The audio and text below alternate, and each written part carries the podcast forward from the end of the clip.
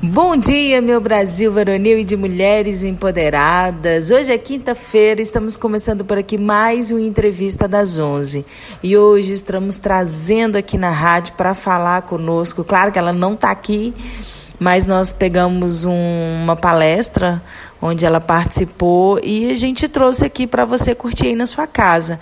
É da Monja Cohen.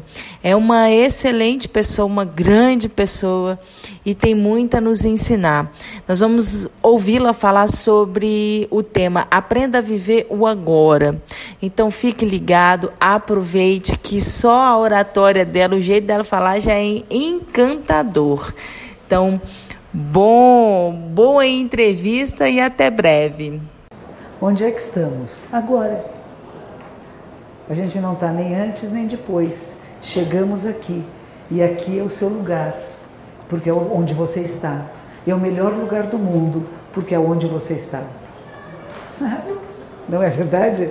Onde você está é o melhor lugar do mundo, porque é onde você está. Você não é uma pessoa legal? Não gosta da sua companhia? Não, vocês já perceberam que a gente não consegue se livrar da gente? 24 horas por dia, 365 dias por ano, seja quantos anos de vida você tem, está sempre grudado com você. Às vezes eu quero me deixar em casa. Falo, fica em casa, monja, deixa isso em você. Não adianta, ela vem junto. Então é melhor você gostar. Gostar de você, cuidar de você e perceber que este momento presente é onde está todo o passado e todo o futuro. Aliás, há pessoas que dizem que o futuro é feito do presente. Não é que o presente faz o futuro, mas é o futuro que faz o presente. É meio difícil a gente entender isto, mas é uma frase para vocês pensarem um pouquinho. Esse livro que nós fizemos, a sugestão foi do aquele que está ali, ó, André Fonseca. Ele é meu editor. É esse primeiro aqui, ó, de camisa cinza, ele é o responsável pelo livro. Se vocês não gostarem, críticas todas para ele. O que vocês acharem bom é comigo. o que acharem que não está bom é com ele. Mas é uma ideia muito interessante. Como é que em 10 minutos nós podemos acessar a esse estado de presença pura, presença absoluta? Às vezes nós pensamos que precisa a vida inteira, que preciso virar monja, se eu não raspar o cabelo não vai dar certo, se eu não for morar numa montanha, não vou conseguir entrar num estado de equilíbrio. E eu digo que a maravilha é esse caos desta cidade extraordinária que é São Paulo, das grandes metrópoles do mundo, que nos provocam e que nos instigam a procurar um estado de equilíbrio, um estado de silêncio. E esse silêncio existe em nós. Vocês viram como nós todas pudemos ficar, nós todos pudemos ficar em silêncio e apreciamos uns momentos muito breves. Tem pessoas falando, tudo bem, nada atrapalha. Quando você percebe que nada atrapalha a sua vida, como é que você vive? Você está, por exemplo, no trânsito da Vina Paulista, que é legal, né, a Paulista? Às vezes fica tudo parado, né? E o que, que a gente às vezes costuma fazer? Nossa, está na hora, não anda, buzina, fica bravo. De repente você pode respirar conscientemente e apreciar a sua volta. Olha a sua volta, tem linhas coloridas, tem carros passando, tem pessoas, uma multidão de pessoas que, como você, estão no trânsito. Não são inimigos seus, e se você tem a capacidade da gentileza de deixar que um carro passe e depois você vai, mas não deixe passar dez carros. O pessoal de trás vai ficar uma fera. Então tem essa capacidade de discernimento. Como é que você vive na sua casa? Como é que você toma banho? Já prestou atenção?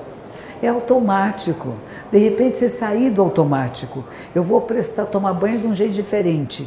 Em vez de lavar primeiro o braço esquerdo, vou lavar primeiro o braço direito. Pronto. O que, que me faz isso? Estar presente, estar em atenção onde eu estou.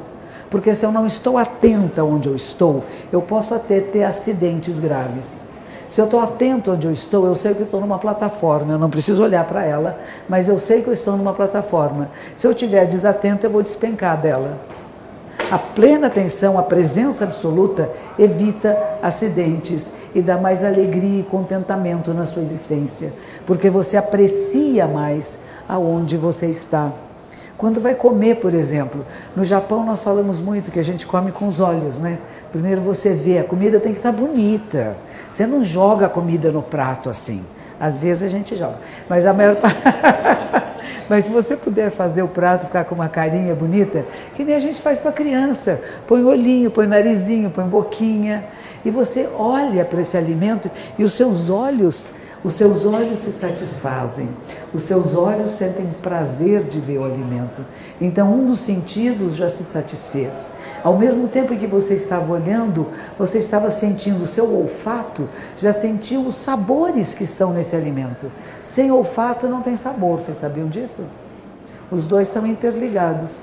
E aí, quando você coloca na sua boca, você pode se lembrar que esses alimentos, para chegar até você, teve uma infinidade de seres que os produziram. É observar em profundidade. Então, aquilo que seria um prato de comida de fazer de qualquer jeito, você faz daquilo um ato sagrado. E não demora muito. Não demora muito. É você olhar para o alimento e pensar: nossa, tem arroz, tem feijão, tem batata. Pessoas plantaram, teve terra, teve água, teve sol, teve chuva, teve vento. Que bênção! E alguém cozinhou. Cozinhou em quê? Em panelas que foram produzidas o que em empresas, onde teve fogão e quem é que fez esse fogão? E você vê num prato de comida toda a vida da terra. E é de uma grandiosidade, de uma beleza, de uma ternura e de uma simplicidade tão grande. Não tem um eu e a comida só como duas coisas, mas eu e esta comida somos um só relacionamentos em empresas, local de trabalho. Tem sempre alguém querendo puxar o tapete, né? Que legal! Querem puxar o meu tapete. Oba, estou vendo tudo, estou sabendo. Não tenho briga com isto. Vamos puxar o tapete, vamos ver. Eu vou ficar esperta. Se puxar o tapete, eu dou um pulo para o lado e não caio. E se eu cair, eu levanto. Então não vive com medo, não vive com aflição, vive com plenitude, com alegria de viver, com contentamento. Então o livro tem uma porção de, de historiazinhas assim, ideias todas do André. Eu vou dizer para vocês algumas delas, porque eu esqueço, foi tanta coisa que eu escrevi. Olha, o que eu assim, como é que você se comporta num velório? Vocês se comportam direitinho em velório? Vocês ficam contando piada? É legal, né, contar piada em velório. Por que, que o velório faz? O que, que a morte nos provoca? A reflexão sobre a vida. A percepção de que minha vida está passando, que não é fixa nem permanente. Será que eu aprecio a vida? Será que eu me lembro o que é viver e o que é morrer e que estamos vivendo e morrendo a cada instante? Será que eu sinto prazer na minha existência? Ou eu só tenho uma lamentação minha pessoal de um ego? Eu perdi alguém. Você sabe que você não perde ninguém nunca? Já percebeu isso? Pessoas com quem você convive, que você tem intimidade, vivem para sempre em você. Eu falo isso porque minha mãe já morreu há algum tempo. Eu vou num restaurante, minha mãe vai junto. Não sou capaz de fazer um prato de comida sem a palpite da minha mãe.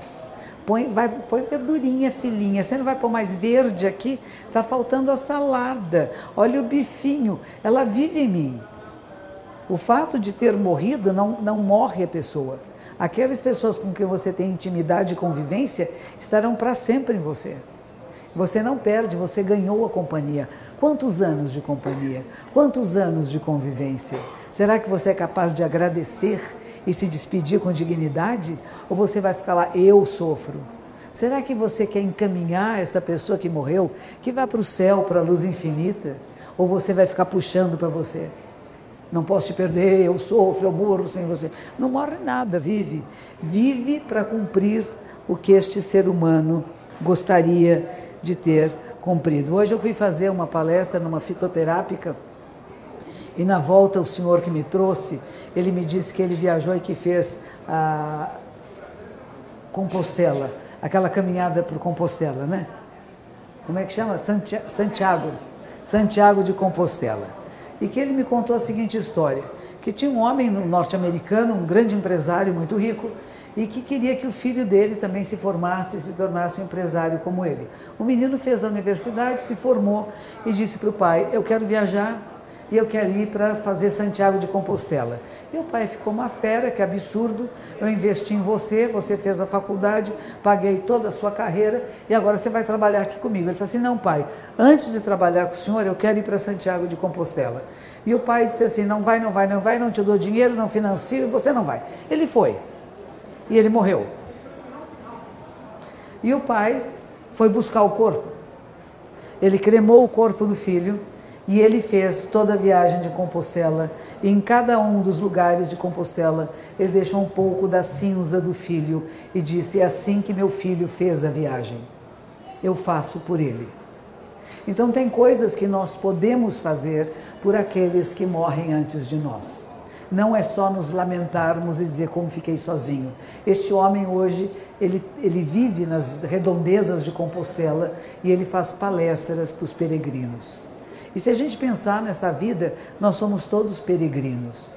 Nós estamos todos numa caminhada e que essa caminhada seja a procura do sagrado, do bem-estar, de um estado de contentamento com a existência, não um estado de reclamação, de confusão, de sempre achar ruim, de estar brigando, mas de criar harmonia onde a gente vai.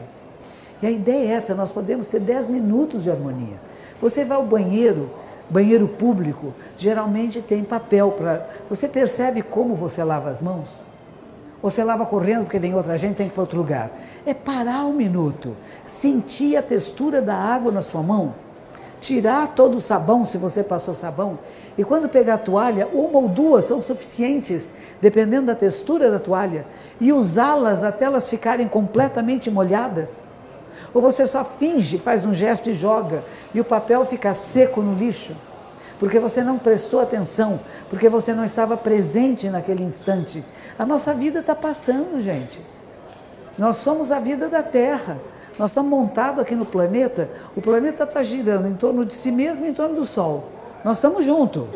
Vocês conseguem ficar separados? Eu não consigo. Estamos juntos aqui com a Terra, girando. Não tem ir para trás. Ah, antes era melhor. Não sei se antes era melhor, como é que eu faço de agora em diante ser tão bom quanto era antes? Mas ficar reclamando porque voltar não dá. Uma vez que você jogou nesse universo uma palavra, um gesto, um pensamento, não dá para pegar de volta. Então seja atenção. Atenção como você fala, a maneira que você se comunica com as pessoas. É gentil? É educado? É respeitoso? Ou alguém te empurra, você empurra de volta? Alguém te ofende, você ofende de volta. Como é que você se manifesta nas redes sociais? Então aí. É legal, né? Porque a gente fica invisível. Porque você fica invisível, você tem uma visibilidade maior ainda. O que, que você está oferecendo ao mundo? São palavras de sabedoria, são ensinamentos, coisas que possam as pessoas se sentirem melhor e bem, coisa que façam as pessoas pensar. Não é o como pensar, não é o que pensar, mas pensar. Não precisa concordar com você, podem discordar de você. Que bom, que bom que tem pessoas que pensam diferente do que nós. Que bom até que tem pessoas que fazem discriminações para a gente levantar a bandeira da não discriminação. Olha, gente, ainda tem quem discrimine, ainda tem preconceito nesse mundo, ainda tem feminicídio. Ux, e não é no Brasil só. Espanha, esses dias, estava mostrando na, na televisão quantos feminicídios aconteceram este ano. Espanha é um dos nossos estados. O que, que acontece com a questão do feminicídio para a gente pensar um pouco? O momento que a mulher entrou no mercado de trabalho, que ela saiu de casa, o marido tinha o quê? O marido era dono da mulher. Vocês, vocês gostam de casamento? É legal, né? Casamento religioso. O pai leva a filha e entrega para o marido, ou seja, de um homem para outro homem. Eu passo a responsabilidade da mulher, essa coisa, né, que vai ser sua, para você usar como você quiser, quando quiser e do jeito que quiser, eu dou ela para você. Então, o que que esses os homens que recebem essa mulher, eles são donos dela, e ela tem que satisfazê-lo na hora que ele quiser e do jeito que ele quiser e servi-lo da hora que quiser. Os coitados aprenderam isso aprendendo com o pai, com o avô, com o bisavô, aprendendo com uma sociedade na qual as mulheres não saíam de casa e elas eram propriedades do marido. Só que o mundo mudou. E o mundo mudou e os meninos ficavam sem saber o que fazer. De repente, a mulher é a provedora da casa E o marido está lá sem trabalhar, mas ele diz: Eu não posso limpar as crianças, eu não posso cuidar delas porque eu sou homem. E o que a gente a mudança que está acontecendo é saber isso, que nós, homens e mulheres, caminhamos juntos. E as tarefas são todas compartilhadas. Educação de filhos é compartilhado, limpeza da casa é compartilhado, alimentação é compartilhada. E nós compartilhamos a vida em termos de equidade, não igualdade, porque não somos iguais. Definitivamente eu me alegro muito de não ter barba. não tenho o menor interesse de dizer que sou igual ao homem. Eu não sou igual ao homem. Eu sou, eu sou semelhante a um homem. Mas não igual, no sentido que temos a mesma equidade de valor. Valor como inteligência, como trabalho, como capacidade de compreensão do mundo e às vezes juntos podemos olhar melhor. E melhor ainda se não pensarmos igual. Teve até um filme interessante de uma moça uma dessas filmes meio cômicos, né? Eu queria que meu marido fosse igualzinho a mim. Ela ia no shopping, por exemplo, e o marido ficava, não, vamos embora, chega de olhar para as vitrines, vamos embora. Não, aí então, de repente o marido vira uma mulher, não sei se vocês viram isso. E ela começa a achar insuportável ver com aquele marido que é uma mulher que, que quer dar palpite nas roupas, que fica olhando as vitrines, né? Então a gente não quer que o outro seja igual a mim. Que seja diferente é bom, mas vamos respeitar essas diferenças. Então vamos estar juntos respirando conscientemente, respeitando um ao outro, com a capacidade de ouvir opiniões diferentes da nossa, olhares diferentes do mundo, que enriquecem e aumentam o meu olhar e a minha visão, porque não somos iguais. Isso dizer que somos iguais é absurdo, não somos. Cada um de nós é único. E cada um de nós tem sua função e posição e que muda e que alterna, não é fixo nem permanente. Se há uma verdade que eu sigo e que eu acredito, é que nada tem uma autoidentidade independente e separada. Nós estamos todos em rede, interdependemos uns dos outros. Ontem teve um texto, tem um curso na minha comunidade, e um dos meus alunos leu um texto muito bonito de um monge vietnamita que ele dizia o seguinte: você vê uma flor, uma rosa, e você vê o lixo. E você acha, nossa, como a rosa é linda, perfumada, e como um lixo é feio e fedido. Mas de repente você percebe, se você olhar em profundidade, que esta rosa vai murchar e ela vai para o lixo. E é que é deste lixo que vai nascer a rosa. Esse lixo é o que vai fertilizar e vai trazer novos alimentos a capacidade de olhar em profundidade. Ele faz até uma outra analogia também muito bonita. Um pedaço de madeira. Eu não gosto da direita. Eu vou cortar a direita desse pau, mas ele continua tendo a direita. Eu odeio a esquerda. Eu quero que a esquerda morra, que todos os esquerdistas desapareçam. Eu pego esse meu pedaço de madeira que tem direita e esquerda e corto a esquerda, mas ele continua tendo direita e esquerda porque um não vive sem o outro. Um independe do outro. Essa interdependência da vida, quando a gente percebe, a gente começa a viver mais legal. E você pode perceber isso em menos de 10 minutos, em tudo que você possa estar fazendo, em qualquer circunstância da sua vida. Este livro são sugestões.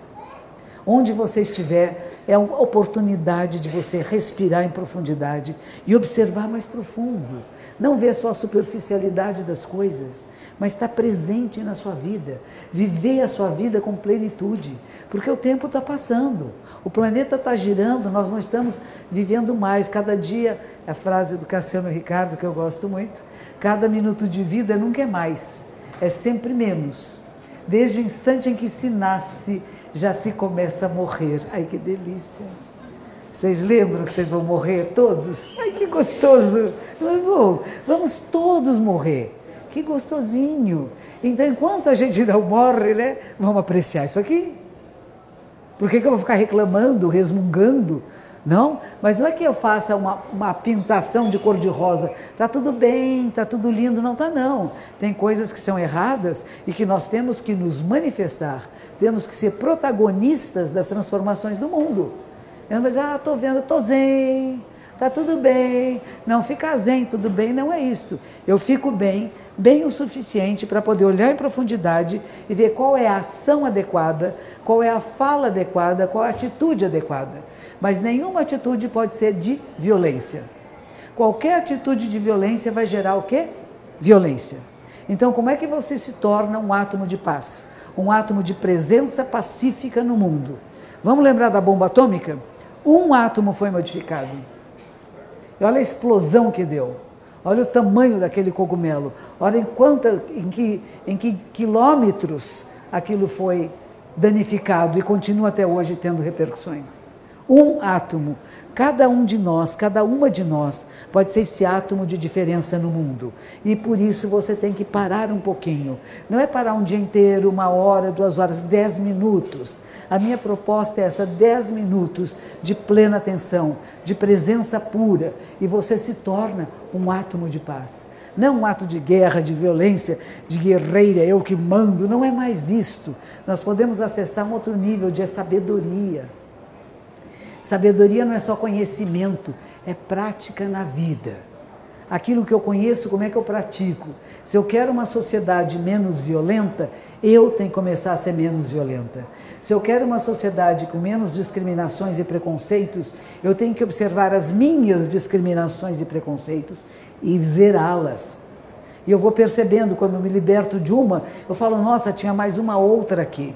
Uma outra aqui das minhas ancestralidades, uma outra dos amigos com quem eu frequentava, de livros e coisas que eu li, e que eu preciso falar: nossa, ainda estou pensando pequeno, que interessante, como é que eu posso ter uma expansão de consciência? Isso não significa aceitar tudo, sabia? Quando na, na Alemanha, há pouco tempo atrás, quiseram reimprimir o livro do nosso amigo que tinha um bigodinho e fazia assim, houve um movimento muito grande. Eles reimprimiram o livro. E houve um movimento muito grande de cara, gente, espera, o que é isso? Nós queremos continuar alguma coisa que não foi benéfica? Nós queremos dar poder àquilo que dizimou a população judaica tão grande, não só judeus que morreram em Auschwitz, mas morreram jesuítas, morreram pessoas que tinham deficiências físicas, morreram homossexuais. É isso que nós queremos? Exterminar aqueles que nós não gostamos, que nós achamos feinhos, ou que, pelas quais nós temos discriminação e preconceito? Eu acho que esse não é um caminho de uma sociedade harmoniosa, uma sociedade onde nós possamos democraticamente escolher até nossas relações, até os nossos tipos de relação sexual. A liberdade é sua e você não vira um monstro por você ter um tipo de relação sexual, desde que você não seja alguém que abuse de alguém, que seja violento, que violente pessoas isso, enquanto não fizer isto, enquanto aquilo é conhecido e é feito para a alegria de duas pessoas, que bom. Então é diferente de eu aqui ficar julgando e dizendo eu vou matar você porque você tem um comportamento, você é muito cabeludo, vou, pode, vai morrer.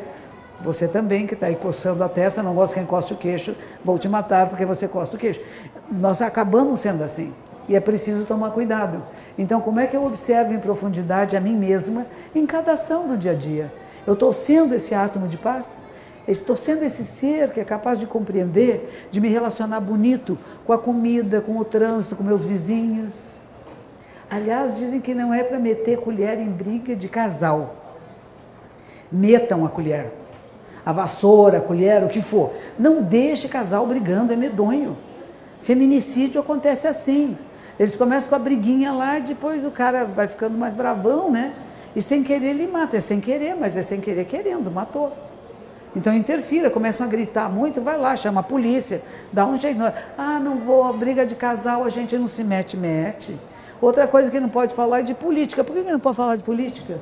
Se nós somos uma democracia, nós temos que falar de política, todos nós. Cada um de nós tem seu pensamento político. Vem cochichar para mim. Por que cochicha? Fala em voz alta, está com medo do quê? Temos que ter posições, eu tenho as minhas, cada um de vocês deve ter as suas. Não, não, não cabe a mim dizer para vocês tenham a minha posição, mas cada um de vocês tem que refletir, tem que pensar quais são as suas maneiras. Mas o que eu acho mais importante, que eu acho fabuloso, é você pensar que as pessoas que praticam a capacidade dessa plena atenção, deste olhar em profundidade, são os grandes elementos de transformação política, social e econômica de uma sociedade do mundo. Eu não estou brincando. Quando nós aprendemos a meditar mesmo, quando nós entramos em contato com a essência do ser e nos percebemos a essência da vida e da terra, que estamos todos interligados, interconectados, nós começamos a cuidar com mais dignidade de todos os seres. Sabemos que alguns têm que ir presos, sabemos que alguns têm que ir para centros psiquiátricos, sabemos que alguns devem ser tratados, mas não precisamos querer exterminá-los. Esse não pensamento de extermínio é muito importante. Como é que nós fazemos com que todos nós possamos despertar, acordar para a beleza que é a vida, para sentir prazer na existência e compartilhar com mais respeito a nossa existência? O nosso livro dá pequenas lições, miúdas, pequenas, porque são nas coisas miúdas, pequenas do dia a dia que as grandes transformações acontecem. Os bombeiros dizem isso. O incêndio começa com uma faísca. E cada um de nós pode ser essa pequena faísca de transformação, se nós pudermos, em menos de 10 minutos da observação plena de onde você está, como está o seu corpo, como está a sua respiração, como é que você está sentindo, vendo, mexendo, tocando a realidade. Essa realidade que é você, que não está separada de você, porque não há nada separado. Nós estamos todos em rede, estamos todos interconectados e vamos apreciar um pouco mais a nossa vida. É isso que eu trouxe para vocês com a ideia do André e eu espero que vocês possam apreciar esse livro. Tem uma capa muito maluca, vocês viram? É um ovo, um ovo que supostamente é tão frágil, tão delicado, ele suporta uma pedra. O que que dá suporte à pedra? Imagine se jogar uma pedra em cima do ovo, puser um ovo em cima de uma pedra, ele estaria se partindo. Mas como que a delicadeza e a sensibilidade pode sustentar o mundo? E aí tem aquele poema do Drummond também que eu gosto muito, né? Meus ombros suportam o mundo e ele não pesa mais que a mão de uma criança. Quando você percebe isso, essa dor nas costas vai embora, porque você não fica tensionado, preso. Em menos de 10 minutos, você pode tirar a tensão e o estresse do seu dia. Escolha uma dessas orientações e comece a pôr em prática na sua vida. E você vai ver. Vocês podem comparecer ao caixa também. Eu acho que está na hora de eu começar a fazer os autógrafos para vocês que vieram aqui. Eu agradeço a Editora Planeta, agradeço o André, que tem me acompanhado já por muitos anos. O primeiro livro que a gente fez chama Sabedoria da Transformação, o segundo chama 108 Contos e Parábolas Orientais, e assim estamos caminhando. E ou tem mais um no forninho ali, que já já vai sair, vocês vão gostar. E assim a gente vai continuando, trazendo um pouquinho. Alguns de vocês me conhecem pelo canal Mova, o canal Mova está ali representado pelo meu genro neto, que é um, é um dos sócios fundadores do canal, André, e também eu, eles me puseram no YouTube e agora o canal Move tem um milhão de seguidores. Já passou um milhão de seguidores, que é uma coisa muito bonita. As séries que foram feitas.